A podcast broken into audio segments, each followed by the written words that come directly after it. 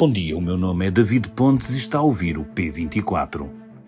Se mais alguma prova precisássemos das dificuldades em que vivem as Forças Armadas Portuguesas, ela surgiu sob a forma de um motim, na Ilha da Madeira, quando os tripulantes do NRP Mondego, um navio da classe Tejo que entrou ao serviço em 2016, se recusaram a entrar a bordo para cumprir uma missão evocando razões de segurança. A missão atribuída no passado sábado era acompanhar um navio russo que navegava perto do arquipélago. Afinal, tudo isto se passa numa altura em que a Europa, nem que seja de forma indireta, está empenhada numa guerra em que se joga parte do seu futuro. Os 13 tripulantes que se recusaram a embarcar fizeram-no por um navio apresentar várias limitações técnicas, entre elas o facto de um motor e um gerador de energia elétrica estarem inoperacionais. Acresce ainda, de acordo com os militares, que o navio não possui um sistema de esgoto adequado para armazenar os resíduos oleosos a bordo, ficando estes acumulados nos porões, aumentando significativamente o risco de incêndio. Para a Marinha, havia condições para o navio e a sua tripulação prosseguirem a missão, até porque sustentam os navios de guerra podem operar em modo bastante degradado, sem impacto na segurança, uma vez que têm sistemas muito complexos e muito redundantes. E as guarnições dos navios, diz a Marinha, são treinadas para operar em modo degradado, estando preparadas para lidar com os riscos inerentes, o que faz parte da condição militar.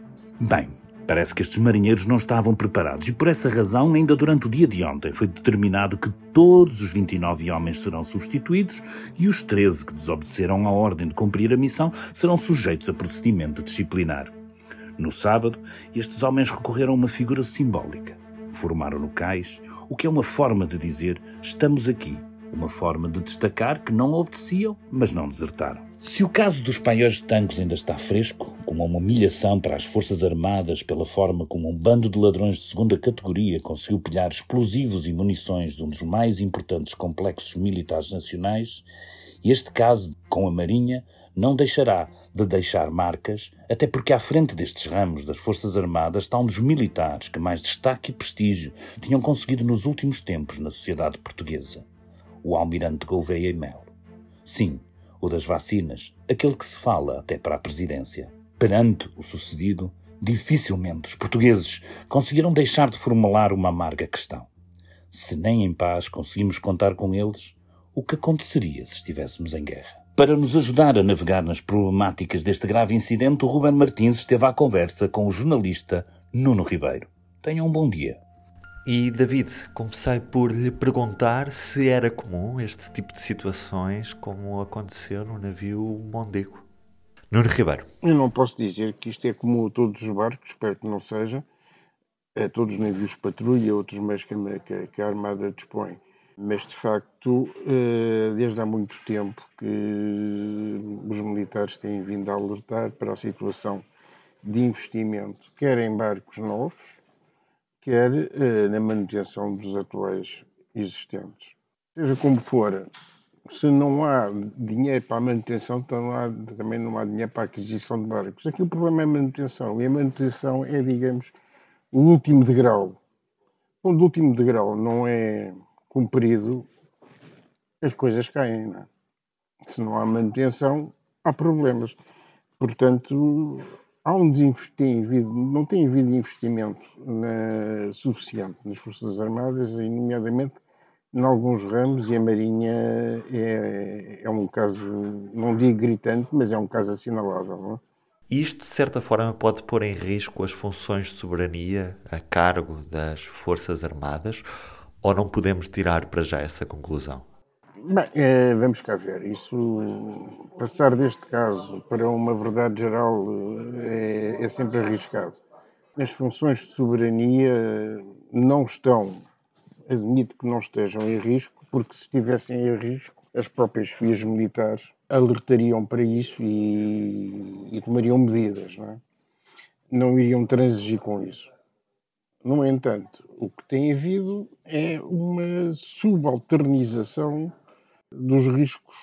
E quando chegamos a esta situação do navio Mondego, é, é particularmente gritante.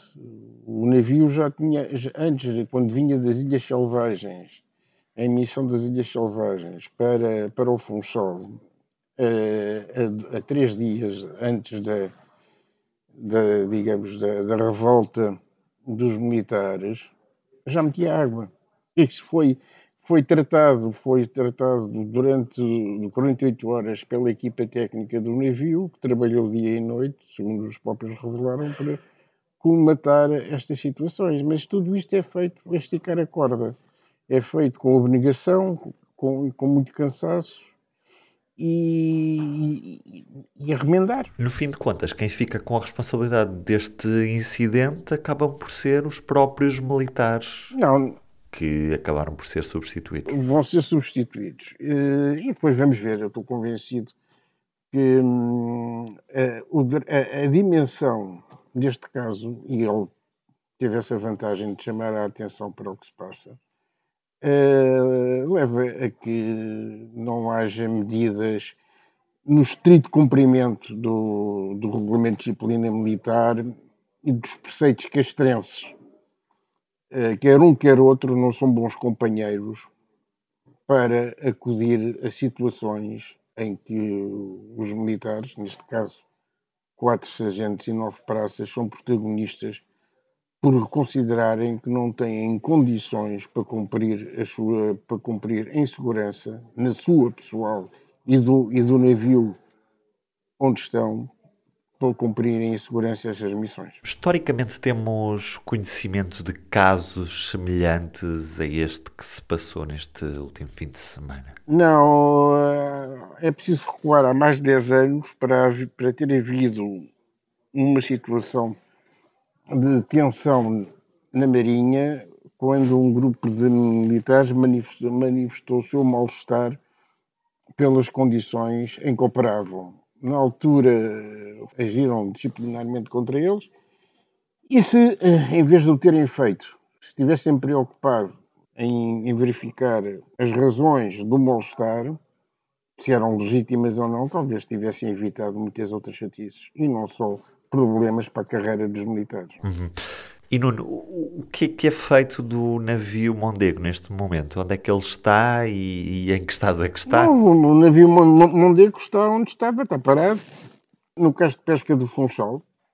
A tripulação, uh, os três elementos, uh, quatro sargentos e nove praças que fizeram a, o protesto e que, diligência, e que dirigiram, que tiveram no protesto, eh, estão sem licença de saída e vão estar até amanhã no barco, onde há que estar a decorrer um processo disciplinar pela Marinha, vão ser ouvidos pela Polícia Judiciária Militar e a partir daí não sei o que é que vai acontecer, mas é, certamente se, a guarnição vai ser substituída, toda a guarnição, não só os 13, toda a guarnição, não sabe se o, o comandante vai ser substituído ou não. Eh, depois disso, portanto, sairão do barco, não é? E depois vamos ver qual é, qual é a sequência do caso, não é? E nesta quarta-feira é dia de entrevista pública Rádio Renascença de forma antecipada. Hoje damos destaque aos abusos sexuais na Igreja Católica com uma entrevista a América Aguiar, o Bispo Auxiliar de Lisboa, que tem a responsabilidade da Jornada Mundial da Juventude diz que os bispos que tenham encoberto casos de abuso têm de sofrer consequências. Outro dos destaques do dia é o facto das negociações entre sindicatos de professores e o Ministério da Educação estarem paralisadas. Não há nova data para uma reunião entre as duas partes. Eu sou o Ruben Martins, hoje, Nuno Ribeiro no comentário e aqui para nos explicar o que se passou com o navio Mondego, e David Pontes na introdução. Até amanhã.